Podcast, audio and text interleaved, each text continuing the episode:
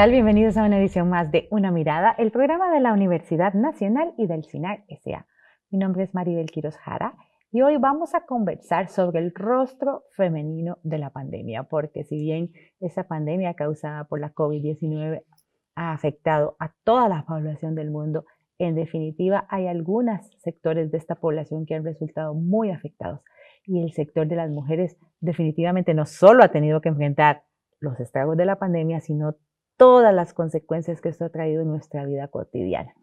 Hoy nos acompaña, una vez más, la antropóloga Claudia Palma Campos, quien es académica de la Escuela de Sociología de la Universidad Nacional y ha sido colaboradora de Una Mirada. Bienvenida, Claudia, una vez más a nuestro programa. Muchísimas gracias por la invitación, Maribel, un placer.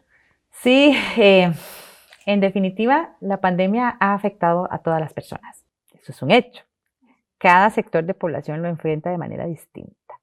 Pero en el caso particular de las mujeres, yo diría que vino a hacer más compleja una situación que ya existía, ¿verdad? Relacionada con temas de uso del tiempo, de cuido, de obligaciones domésticas y recientemente, ¿verdad? La encuesta de empleo del segundo trimestre pues reveló un importante crecimiento del tema del desempleo femenino en el país, incluso con una llamada de atención en este sentido.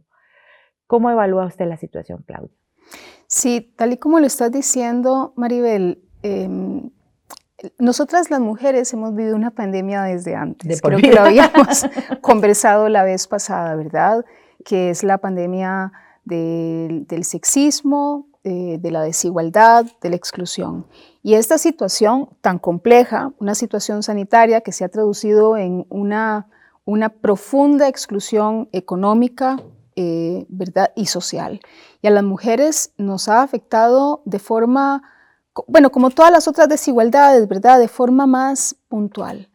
Eh, como le estaba diciendo, uno de los datos más alarmantes que, es el, del desempleo.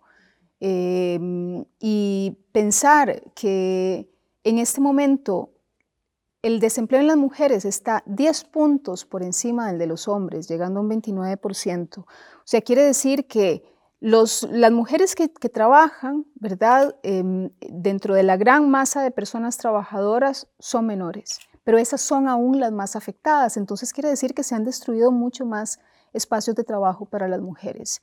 Eh, hay un estudio de la OIT, del cual escuché solamente unos datos que no, que no he leído, que salió hace muy poco, y en Costa Rica es eh, prácticamente de los países de, la región que más eh, empleo ha perdido. Y dentro de eso, claro, hablan de cómo ha afectado a las mujeres y lo están relacionando con el hecho de que las mujeres están más vinculadas a los espacios de servicio y esos son los que se han destruido también muchísimo por el turismo. Pero además el tema del trabajo informal que antes no se contabilizaba, ¿verdad? Y que ahora, bueno, con, las ayudas que en algún momento al puro inicio se, dieron desde de parte del gobierno, se puso en evidencia parte del trabajo informal, ¿verdad? No es que antes no existiera, pero se puso en evidencia, por lo menos se pudo contar una parte y muchas de esas personas son mujeres. Hay mujeres, por ejemplo, pensemos en las trabajadoras domésticas, ¿verdad? Que en el ah, puro inicio de la pandemia prácticamente o las encerraron, ¿verdad? En muchas extranjeras les pasó eso, muchas mujeres nicaragüenses que trabajan en, los servicios domésticos, o las encerraron en esas casas o las echaron, ¿verdad? Precisamente por el miedo a, comillas, el contagio, porque se pensaba que también eran personas que podían contagiar. Entonces, sin duda, esa es una situación que se ha, que ha profundizado, que ha agravado las desigualdades que han vivido las mujeres. Sí, el número es lapidario. 10 mujeres entre los 15 y 24 años desean trabajar. Exactamente. Pero solo, pero 6 no encuentran empleo. En el caso de los hombres son tres de cada diez, o sea, la diferencia ya ahora sí es abismal. Exactamente. Y, y probablemente también aquí hay un tema de la autonomía. Probablemente algunos de estos hombres, no digo que todos, evidentemente, hay muchas personas que son asalariadas, pero en temas de emprendedurismo ha existido muchísima más posibilidad por, por, por, trayectoria histórica de que los hombres accedan a más créditos y demás y que puedan hacer emprendedurismos que probablemente se sostengan más en el tiempo. Entonces también esto nos habla como de las formas de los empleos en las que han estado vinculada a las mujeres y a las que se podrían vincular. Al estar excluida por muchísimo tiempo de algunos espacios que tiene que ver con el acceso a las oportunidades como el estudio o, capacitaciones, eh, definitivamente tienen mucho, mucho menos posibilidades de poder insertarse luego en el, mercado. Sí, y, es un tema, como decíamos, que no es nuevo. O sea, con la pandemia se agravó por el tema, ¿verdad? De, de los cierres comerciales y de actividades productivas y el mayor control y demás, el temor de la gente, de que haya gente en su casa externa. Eh, sin embargo, es un tema que veníamos arrastrando de antes, ya en varias oportunidades aquí en este espacio y la Universidad Nacional, desde el Observatorio Económico y Social de la Escuela de Economía, han hecho un llamado sobre el tema del desempleo femenino.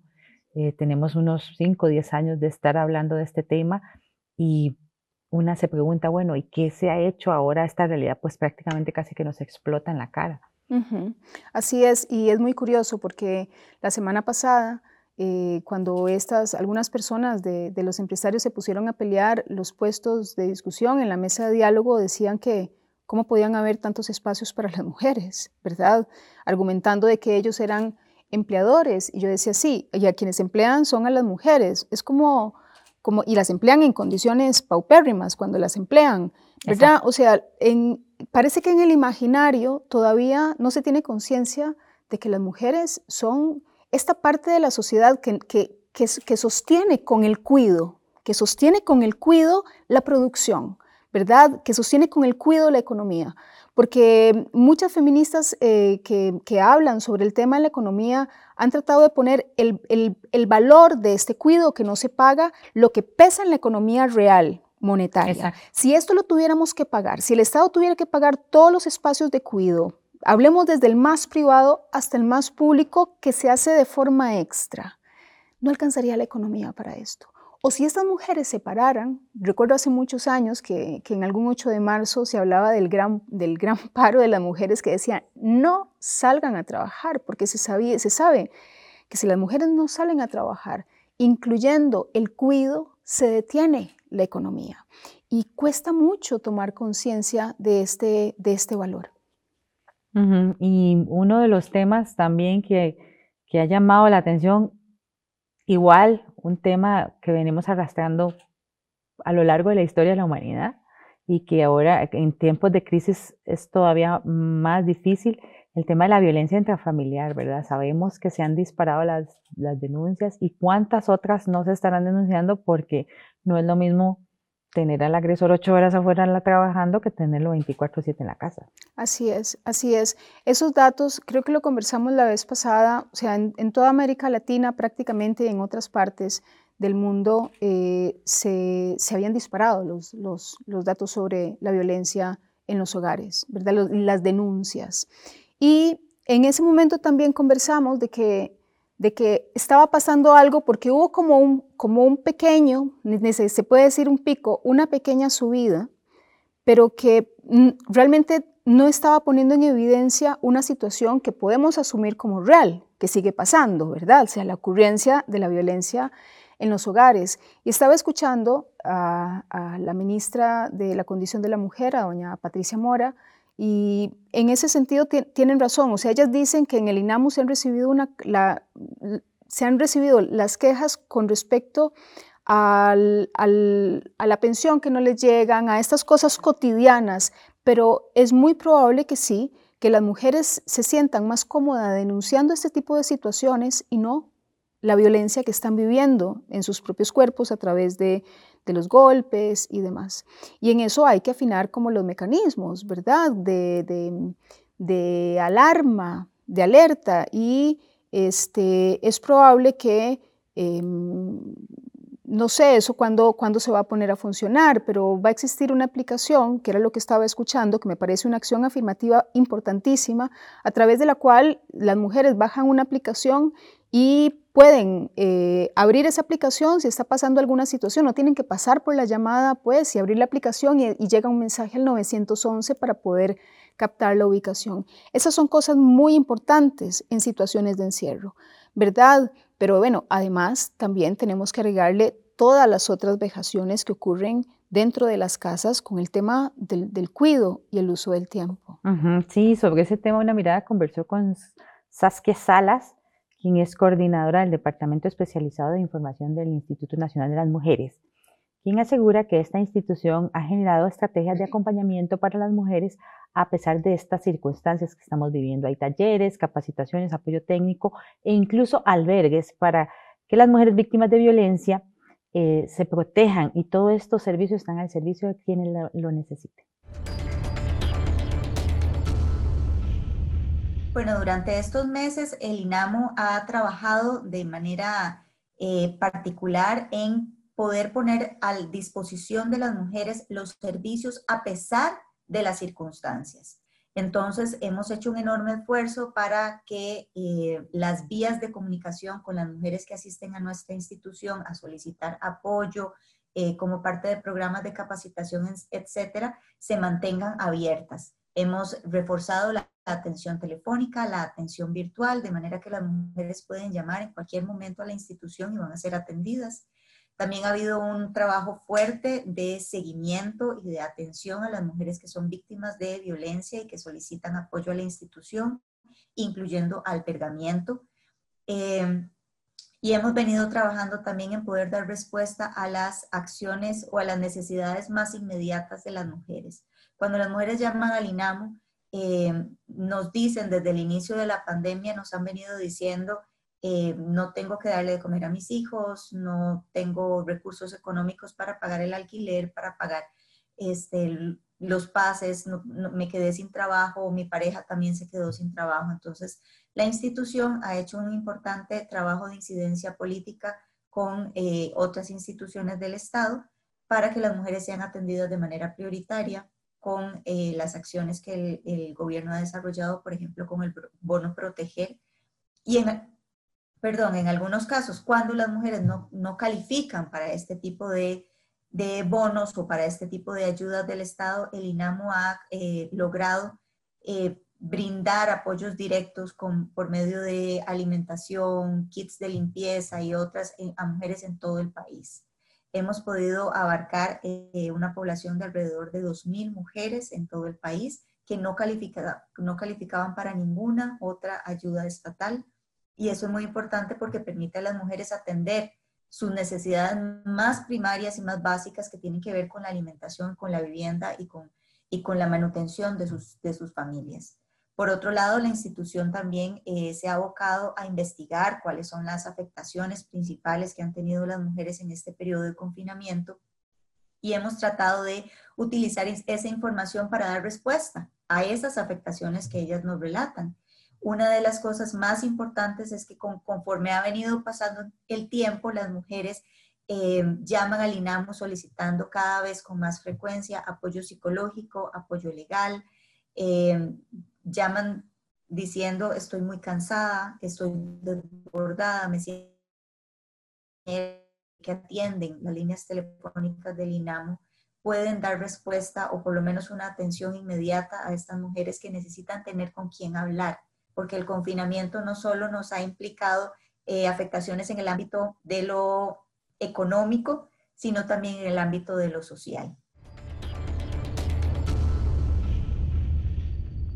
Sí, eh, la, situación se, realmente se ha tornado preocupante. Hay un llamado de varias autoridades en torno al tema de la violencia, porque no solo es la violencia contra las mujeres, sino también contra niños, niñas y adolescentes que incluso, ¿verdad? Ya está afectando otros niveles, pues el, por supuesto la violencia física que siempre ha estado ahí presente, pero también, ¿verdad? El tema del confinamiento, de eh, eh, coartar el acceso a oportunidades, porque si bien, pues sí, estamos en tiempos de crisis, también es un tiempo en que muchas personas han, aprovechado para tratar de desarrollar algún emprendimiento que les lleve adelante. Sí, pero esas son oportunidades que desgraciadamente se circunscriben a, a personas a las que yo llamo que ya están insertas, ¿verdad? O sea, tenemos una sociedad tan desigual que a pesar de que puedan existir posibilidades de hacer un emprendimiento, ¿quiénes son estas personas que tienen esa posibilidad? Yo digo que son aquellas que siempre han estado visibles, que han podido estudiar algo, sí, y hay gente muy emprendedora,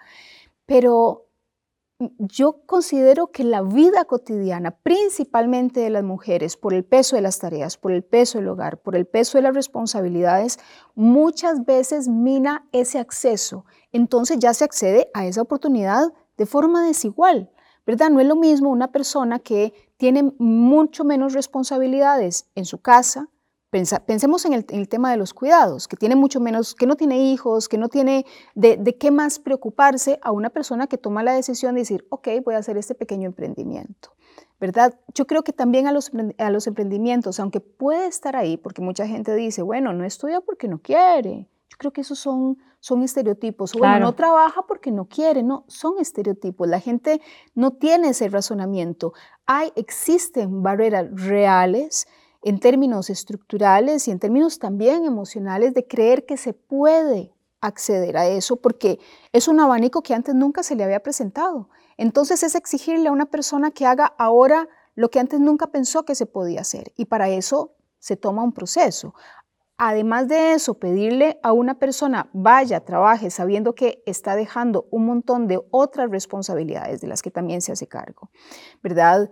En su vida no siempre es tan sencillo, pasa. Y ojalá que podamos como tener esos espacios. Por ejemplo, el tema del cuido. Digo, en el sentido de que, de que muchas personas que antes tercerizaban el trabajo, que tenían la oportunidad, perdón, el cuido, ¿verdad? Que llegaba alguien a la casa a cuidarle a los hijos y demás, eso se ha perdido. Y además esas han perdido el trabajo, ¿verdad? Ha sido como una bola de nieve.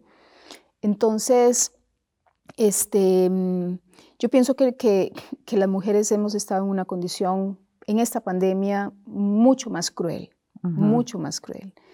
¿Y qué hacer? ¿Qué, qué, qué podemos hacer este, las mujeres este, en el marco de esto? Pues la pandemia todavía va para largo, por lo menos seis, ocho meses más. Este, la situación económica y social del país está en un punto crítico y pues todo esto se traduce en estrés que se lleva al hogar, ¿verdad? Eh, ya sea una familia de jefatura femenina o donde se comparte con, ¿verdad? Que hay una pareja, este, definitivamente eh, en los hogares costarricenses estamos viviendo focos importantes, ¿verdad? De violencia, de estrés, de, frustración, que las mujeres, este, por, eh, por precisamente por esas tradiciones este, machistas y demás, eh, o esa, esa, limitación de oportunidades, pues se están enfrentando. Así es.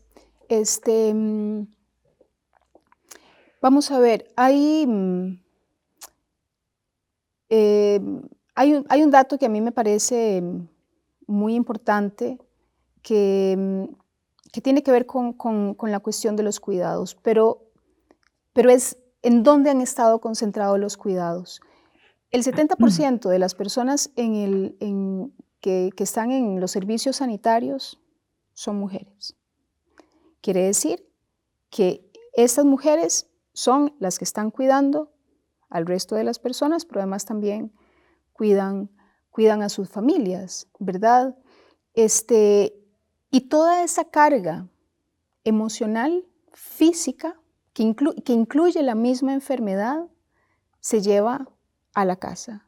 Y es un peso que nunca se ha reconocido. En otras ocasiones sí, hemos hablado del tema de los cuidados, pero eso eh, quisiera también retomar esta, esta idea de, de doña Patricia Mora, que es hacer consciente que durante toda esta pandemia hemos tratado de poner en evidencia la importancia de cuidarse del, de lavarnos las manos, de cuidarnos, de, de mantener la distancia, cuidarnos, cuidarnos, cuidarnos. O sea, estamos tratando de proteger la salud para cuidarnos. Y el cuido es a lo que menos le hemos dado un valor real monetario a través de la historia. Y el cuido ha estado en las manos de las mujeres.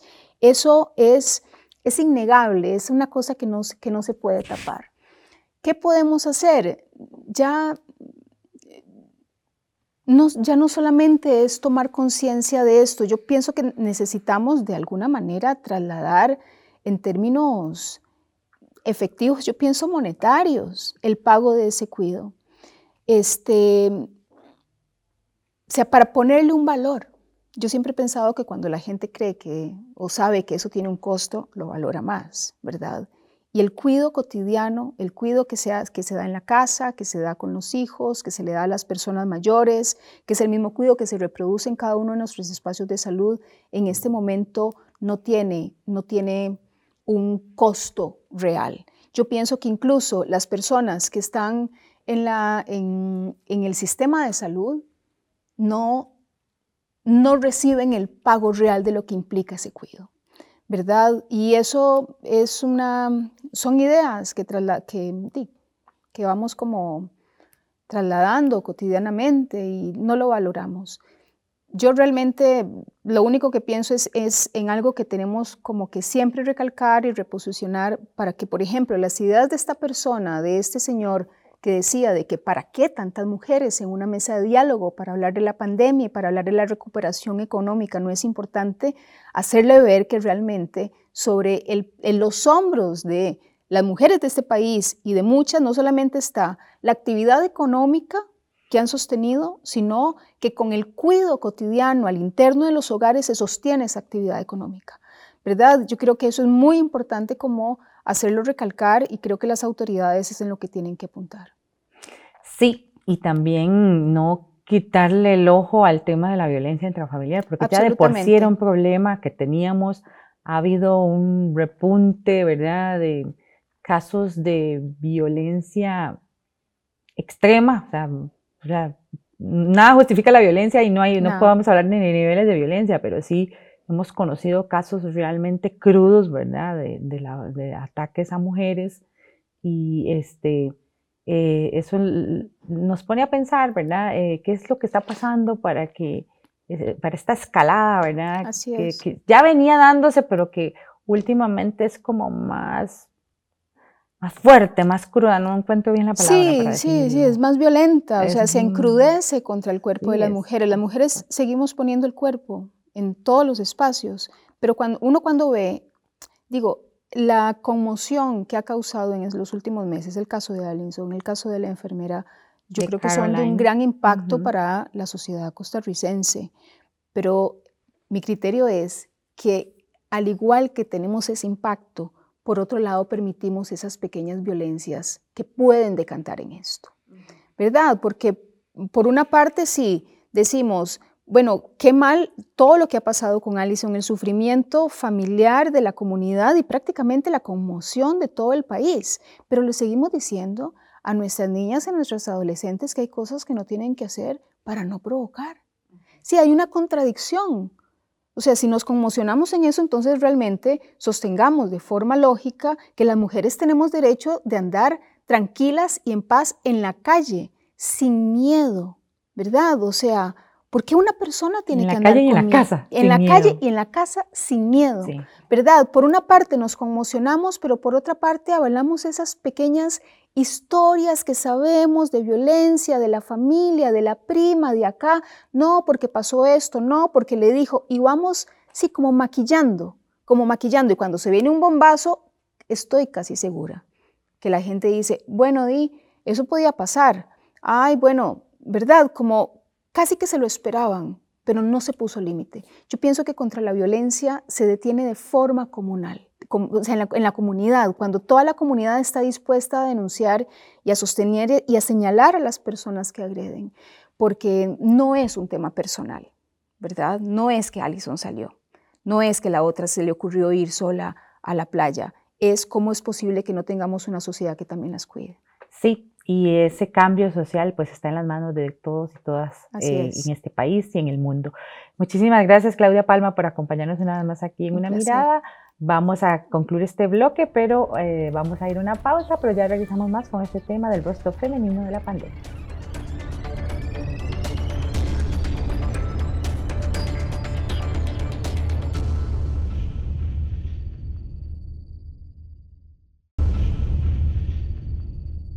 Regresa usted a una mirada del programa de la Universidad Nacional y del CINAR SA, hoy con el rostro femenino de la pandemia, porque el COVID-19 nos ha golpeado a todos y todas, pero definitivamente las mujeres llevamos un peso bien importante. Y para hablar de este tema nos acompaña en este bloque Katia Isabel Castro Flores, quien es académica de la Escuela Ecuménica de Ciencias de la Religión de la Universidad Nacional, experta en temas de género. Bienvenida una vez más a una mirada, Katia. Muchísimas gracias.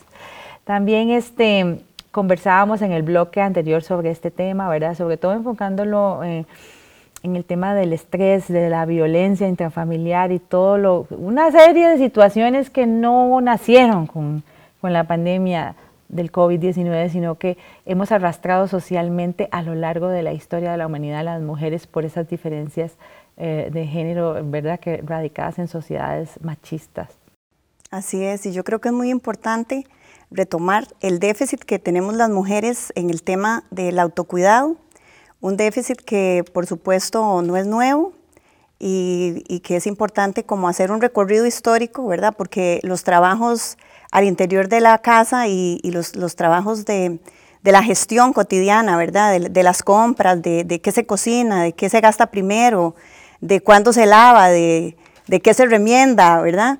Este, es una carga emocional muy, muy grande y em, históricamente se ha depositado esa tarea eh, sobre los cuerpos de las mujeres y sobre las mentes de las mujeres, porque es una cuestión que no solamente implica el trabajo cotidiano, sino poner el pensamiento, ¿verdad? Este, ¿Cuándo voy a cambiar las cortinas? Eh, ¿Cuándo hay que hacer una compra? ¿Cuándo hay que comprar zapatos? ¿Cuándo es la cita del hijo, de la hija? ¿Cuándo hay que ir a la clínica por eh, las, los medicamentos de aquella persona adulta mayor que, que convive con nosotras? Entonces es una, una cantidad, digamos, de, de trabajos que no solamente implican el esfuerzo físico, sino también una carga emocional muy grande y que por supuesto em, ha carecido del valor económico y del reconocimiento social apropiado. Sí, y si antes hablábamos de doble jornada, ahora estamos hablando como de triple o cuádruple, porque eh, ahora pues buena parte de la población está 24/7 en las paredes de su hogar, ¿verdad? Por el tema del teletrabajo y este, eh, esto ha multiplicado esas tareas de las que las mujeres siempre hemos estado pendientes de una u otra forma. Lo que pasa es que tal vez antes usted atendía, una, atendía unas de 8 a 5 y otras de 5 a 9. Sí, había un cambio de espacio para las que tenemos trabajo fuera del hogar, ¿verdad? Hay que pensar que igual muchas mujeres se desenvuelven únicamente en, trabajo doméstico, ¿verdad? Al interior de su casa las que teníamos eh, o tenemos la suerte de tener un trabajo fuera del hogar, pues entonces ese, ese roce con las compañeras y compañeros de la oficina, inclusive estar hasta en, la presa, ¿verdad? Eso le hace a uno como de repente dejar un poco el pensamiento de todas aquellas cosas del hogar. Eh, a mí me parece también que un elemento muy importante en este tema es el hecho de que, de que todas estas tareas asociadas con los roles femeninos también se han mistificado, ¿verdad? Entonces, así tenemos que estar muy contentas porque somos, respondemos, digamos, a un, esquema de una mujer sacrificada, de una mujer que lo da todo, que, no se cansa supuestamente, ¿verdad? Que está con, la capacidad de estar atenta y alerta, atendiendo las necesidades de todas las personas. Y eso también es un engaño, ¿verdad? Es, es una falacia que hace ver como virtud lo que efectivamente es una injusticia. Entonces hay raíces, digamos, de tipo religioso aquí, que engrandece a la mujer sacrificada, a la mujer sufriente, a la que se queda de última para comer, ¿verdad? Porque está siempre eh, atenta a las necesidades de las demás personas y entonces esto históricamente también como que en este momento se refuerza nuevamente, porque entonces somos como la salvadora, somos la tabla en la que, a la que todo el mundo recurre eh, los hijos que están estresados por, por, las guías, ¿verdad? Que no han terminado un bloque cuando ya están los otros. Em, en fin, este, todas estas cosas creo como que se, se recargan, hay, se revuelven efectivamente, porque yo puedo estar atenta a esas necesidades psicológicas, ¿verdad? De, de, de, tristeza, de ansiedad que pueden tener las otras personas y quién se ocupa de las propias, ¿verdad? ¿Quién se ocupa de, las, de esa ansiedad que me genera a mí este, este escenario tan incierto, donde muchas hemos perdido eh, algo de la jornada laboral o se ha perdido toda. Y eso nos va a afectar inclusive para el futuro, ¿verdad? Con una pensión, o si es que se puede pensar en pensión. Entonces el, futuro, el escenario este, próximo y, futuro también tiene unos rasgos bastante eh, de mucha ansiedad. A eso sumamos el tema del cuidado, que ya de por sí lo teníamos en recargo, ¿verdad? Lo tenemos eh, a lo largo de la historia, de diferentes formas y ahora pues tenemos a, chicos y chicas en casa 24/7, estudian en casa y entonces ya mamá tiene que asumir además ese rol en el tiempo en que además también tiene que hacer sus propias labores, ¿verdad? sean sus trabajos domésticos o sus trabajos remunerados. Claro. Y eso pensando en las mejores condiciones, ¿verdad? Porque cuando eh, eh, estamos frente al lema, quédate en casa, hay que pensar en, qué tipo de casa, cuál es el tipo de vivienda que habitamos, ¿verdad? Si, si, si hay tres adolescentes compartiendo una misma habitación, si hay una pequeña sala comedor donde además de hacer el trabajo, este, ahora se volvió oficina. Y escuela. Y escuela, ¿verdad? Entonces hay una serie de, de, de aspectos este, que confluyen, ¿verdad?, para que esta situación, eh, por supuesto que nos golpee aún mucho más. Sí, y lo hace, significa una carga importante porque eh, el tema del cuidado, pues ya hemos, hemos eh, en el país se han desarrollado varias este, encuestas de uso del tiempo que han reflejado, ¿verdad?, cómo el cuidado definitivamente y las labores domésticas están totalmente recargadas en las mujeres. Sí, y en las mujeres de todas las edades. Yo creo que eso es muy importante decirlo. No, no es que vamos a decir que las mujeres que hemos optado por tener una familia, por tener un compañero, un esposo o por tener hijos, sino que inclusive estos roles empiezan a recaer en las niñas, en las mujeres niñas desde muy tempranas edades. Entonces, em, no es la misma responsabilidad que se le asigna a las niñas con respecto al, arreglo de su habitación, ¿verdad? hay exigencias mucho mayores en relación con esto, por ejemplo, o con la participación en la preparación de los alimentos, del cuidado de las plantas o del cuidado, ¿verdad? Porque... La, atención de los hermanitos menores. o de los mayores. O de los mayores. ¿Verdad? o del abuelito o de aquel otro, o de aquel otro hombre adulto que también vive en la casa y al que se nos enseña, ¿verdad? Y que lo replicamos, que hay que atenderlo, que hay que atenderlo con una especial em, consideración por el hecho mismo de ser varón. Eh, y yo creo que esto este, nos llevaría también a reflexionar, ¿verdad? ¿Cuál es el, la dinámica que estamos llevando al interior de los hogares eh, en la repartición de esas tareas que son tantísimas durante, durante cada día, ¿verdad? Que, que, conlleva desde, bueno, ¿y quién, quién puso el café? Siempre la misma persona se levanta a la misma hora, siempre es la misma persona la que, la que tiene ese horario, o si tenemos este, miembros de la familia que están en, la capacidad, ¿verdad? Por la edad y por su, por su desarrollo emocional para, atender ese tipo de actividades. Entonces, permitirle a las mujeres esos espacios para que tengan em, una recarga de energías. Y no solamente decir, bueno, es que mami, o es que abuela, o es que eh, la hermana, ¿verdad?, que, que está ahí adulta, sino que hay que reflexionar sobre esa distribución de tareas que lamentablemente siguen estando recargadas sobre las mujeres em, y siendo una situación que podría tener mayor equidad. Detengámonos en ese tema de las niñas, niñas y jóvenes adolescentes eh, que sí, aparte que poco a poco, ¿verdad? Conforme van creciendo, se les van recargando este tipo de actividades. Y que por supuesto tienen sus, propios... Eh, eh, sus propias ocupaciones. Y sus propias responsabilidades, digamos, académicas. Entonces me parece que, hay que poner cuidado, ¿verdad? Porque es injusto que las mujeres vayan a tener entonces más horas de trabajo doméstico, siendo que tienen la misma carga académica que sus, que sus hermanos o que, o que los otros este, eh, niños de la casa, o, que, o que tienen inclusive hasta menos tiempo de ocio. ¿verdad? Porque si digamos que se les permita tal vez atender sus clases eh, virtuales, si tienen una clase a través de cualquiera de las plataformas que se están utilizando, pero eh, apenas entonces termina esa jornada, entonces es la chica la que tiene que ir a ayudar a la cocina o la que tiene que ir a atender la ropa o recoger la ropa o acomodar la ropa, ¿verdad? Porque además esas tareas domésticas están en una cadena de nunca acabar, ¿verdad? Y al final de la tarde este, ya no hay arroz en la olla, se terminó el picadillo, no hay fresco en el pichel, este, y los trazos están sucios, ¿y quién, y quién se encarga de eso? ¿Quién dobla la ropa?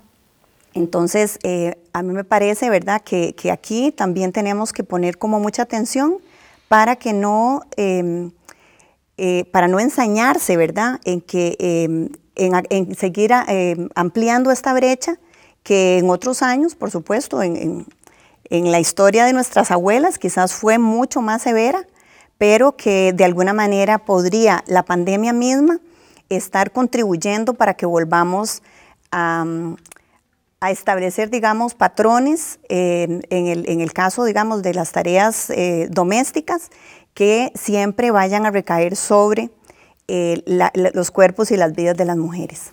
Sí, sobre ese tema una mirada conversó con la académica del, Instituto de Estudios Sociales en Población y DESPO, Irma Sandoval, quien destacó que la desigualdad en el trabajo doméstico entre hombres y mujeres ha quedado en evidencia durante la pandemia. Antes de esta situación que estamos viviendo, ellas invertían 36 horas semanales en el trabajo doméstico. Ahora esa jornada se ha intensificado y ni digamos que se ha duplicado, se ha multiplicado.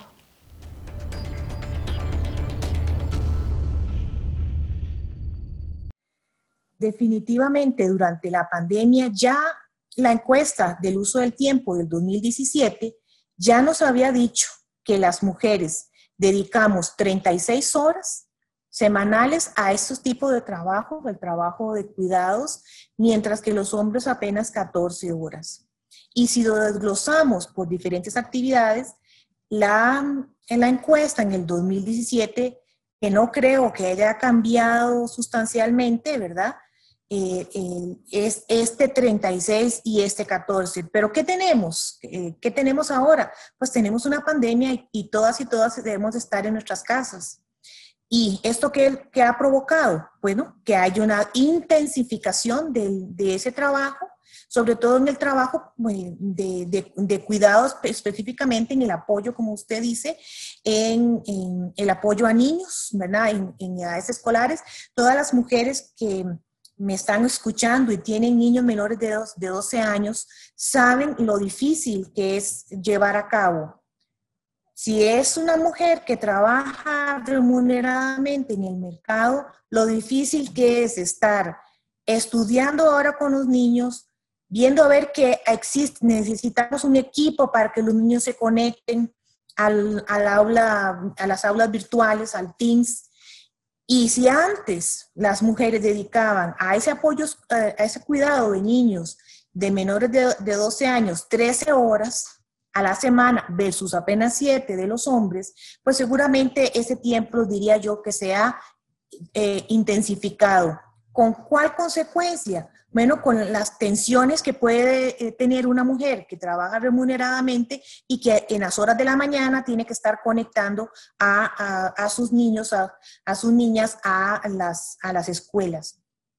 Pero ¿qué pasa? Veamos adicionalmente, no hablemos no solamente de las mujeres que tienen trabajo remunerado. Hablemos también de esas mujeres que están en sus casas, que no hacen trabajo remunerado, que son, digamos, las, las mal llamadas amas de casa, que también han visto intensificado su trabajo.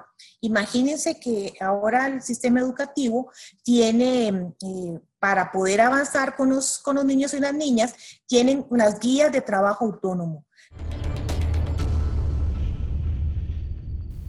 Sí, y el, el, tema, ¿verdad? Ahora es que ya de por sí teníamos esa doble jornada, triple jornada en algunos casos. Ahora ya ni siquiera, ya es como múltiple jornada. Eh, las mujeres tenemos que trabajar en casa, ya sea en, ¿verdad? en la atención del hogar o en el trabajo externo.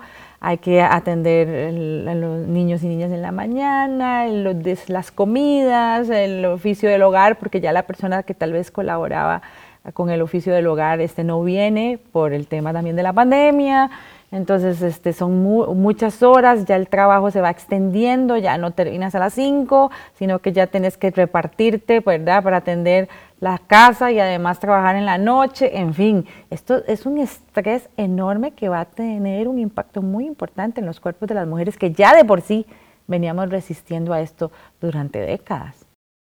Sí, efectivamente, yo creo que es importante, eh, aunque a muchos les parece que, estamos mm, muy empecinadas, ¿verdad? Pero es que yo creo que lo tenemos que hacer, es, necesario eh, tomar conciencia de eso.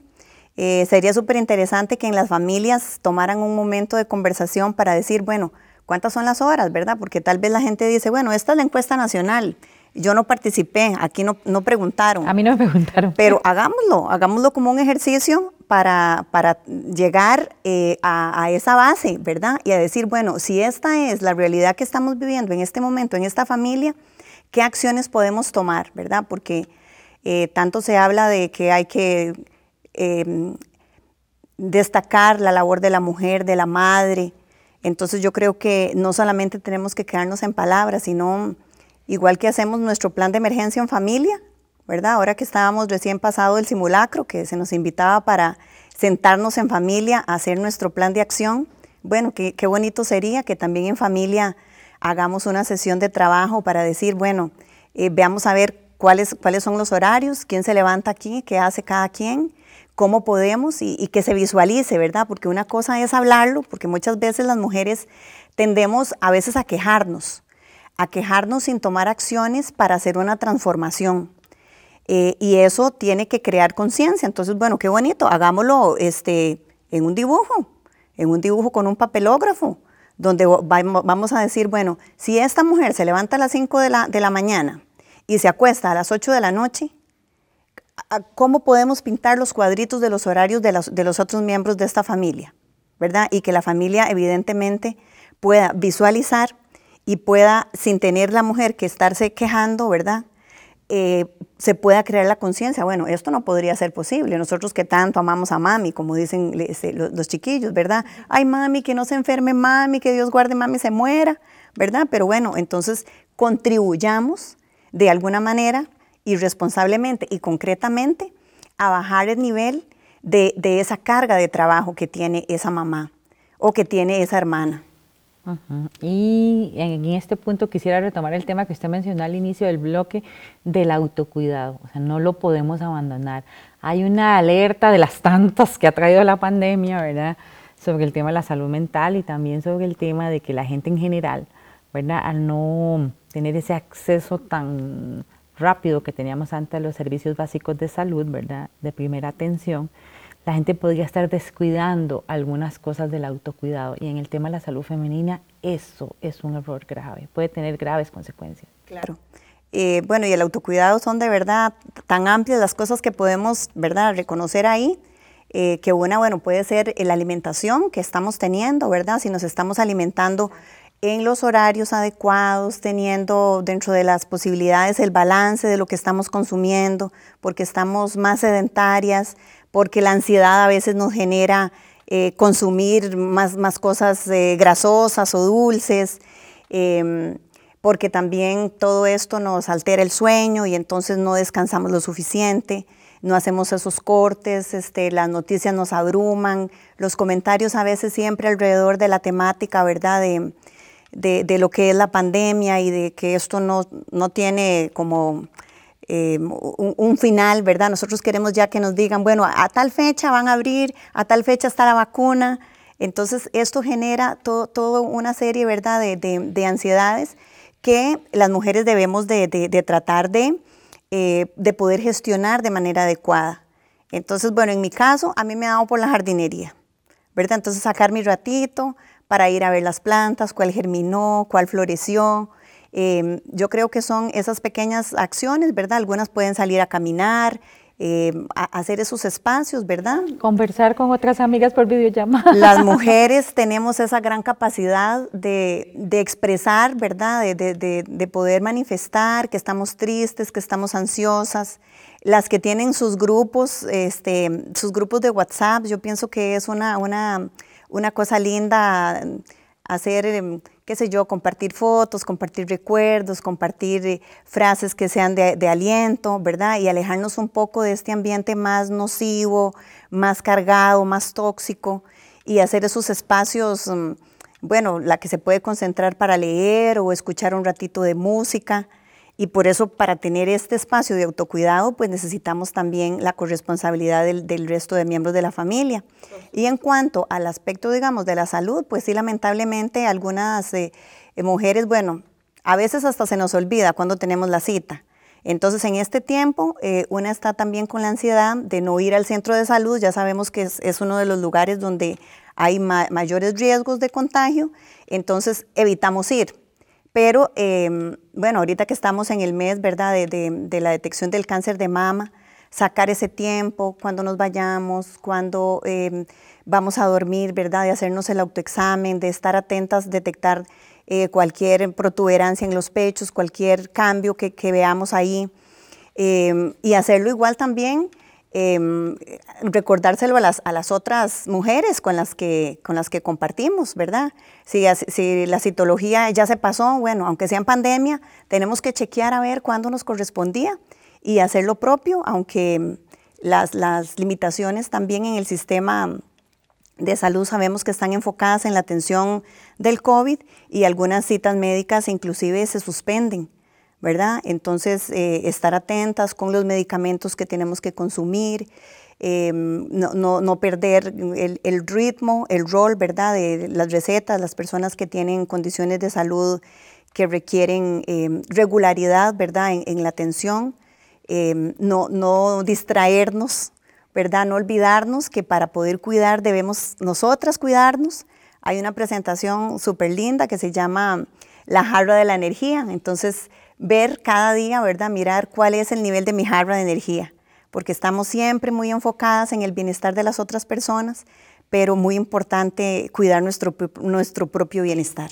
Y como usted dice, la colaboración de las personas que rodean a, a estas mujeres es fundamental, sean hijos, hijas, mamás, papás, hermanos, hermanas, pero sobre todo de esa persona compañera de vida también es muy importante, ¿verdad? Porque sí, las mujeres por, por deformación histórica, ¿verdad? Tendemos a querer acapararlo todo, a querer atenderlo todo, este, y, pero también esas otras personas de la casa y sobre todo, ¿verdad?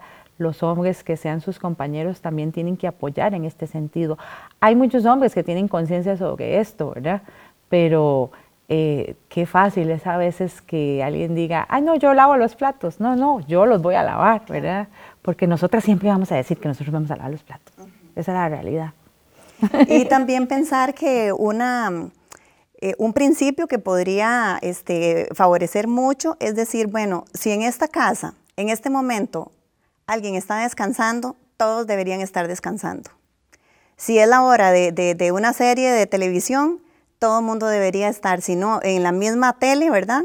Eh, viendo el, capítulo de la serie que le gusta. Pero no podría ser posible que una persona esté recostada en el sillón o, en su habitación o en, un espacio y otra persona esté. Esa sería como la alarma, esa sería como, como una señal de que el equilibrio del cuidado en esa casa no está bien. Entonces, si es hora de preparar alimentos, todo el mundo preparando alimentos. Y desde que alguien puede estar pelando, picando, secando los platos, que los utensilios que se están utilizando. En fin, ¿verdad? No podemos, no podemos pensar que hay una persona que está levantándose más temprano y haciendo más trabajo, mientras que los otros están viendo a ver si ya llamaron, ¿verdad? Para, para el desayuno o para cualquiera de las horas de comida, y los otros están en, actividades, digamos, mm, em, que, no, que no colaboran al bienestar de la familia. Entonces, desde cuidar la mascota o regar esa plantita, ¿verdad? Que embellece la casa, eh, son, son tareas que podemos ir asumiendo de forma colaborativa y sobre todo en equidad, sin estar esperando que nos designen tareas, ¿verdad? Porque muchas veces es, eh, pero es que no me dijiste. No, es que las cosas, la casa es de toda la familia y las cosas se miran y entonces hay que tomar un poquito de iniciativa y hacer práctico el amor. ¿Cuál sería este, su recomendación para todas estas mujeres, todas nosotras que estamos aquí multiplicadas en el marco de la pandemia? Bueno, y me lo aplico a mí misma, ¿verdad? Porque también este, caemos eh, en, esa vorágine, ¿verdad? Que nos atrapa, pero yo creo que, que tomar la conciencia de lo valiosa que somos, ¿verdad? De la necesidad de, de, querernos, porque si no empezamos por nosotras mismas, pues las otras personas... Mm, no lo van a hacer, no van a tomar la iniciativa. Entonces, exigir el respeto por mi tiempo, exigir el respeto por mi descanso, em, exigir la colaboración, ¿verdad? No, no, no hacernos, em, no tener ese espíritu sacrificado, ¿verdad? Que tantas veces se han salzado en las mujeres, sino mostrar también la vulnerabilidad y decir, vean, estoy cansada, hoy este, por favor hágase un sándwich porque hoy realmente yo quiero un tiempo para mí, quiero dormir más, quiero eh, hacerme los pies tranquilamente y lo voy a hacer en el tiempo que yo utilizaba para preparar alimentos. Y yo pienso que, que cuando nos damos esa, esa oportunidad de pensar en nosotras y que las demás personas vean que nos estamos dando nuestro lugar, quizá ese día que tienen que comer sándwich y que no comieron picadillo, ¿verdad? Van a decir, uy, sí, mami, qué rico que le sale y, tal vez entonces la próxima vez tenemos un poco más de gratitud hacia esa persona. Entonces ponernos en primer lugar eh, no es egoísmo, es, es, por el bienestar personal, es por nuestra salud, porque además esta situación se va a extender y tenemos que llegar a la edad que vayamos a llegar con el mayor bienestar y el, y el, y el mayor equilibrio físico y emocional pues que caigan en tierra fértil esas palabras, tanto para nosotras las mujeres como para las personas con las que convivimos en nuestros hogares, ¿verdad? De que la responsabilidad de nuestro hogar es mutuo y como usted dice, es ese autocuidado del amor que tenemos que tener unos con otros, sin distingo de ningún tipo, porque al final este, estamos todos y todas juntos en esto. Muchísimas gracias por sus comentarios y a ustedes por estar con nosotros una vez más aquí en Una Mirada. Les recuerdo que puede pedir más información sobre este y otros programas en www unacomunica.una.ac.cr. Le esperamos la próxima semana con más aquí en Una Mirada. Hasta pronto.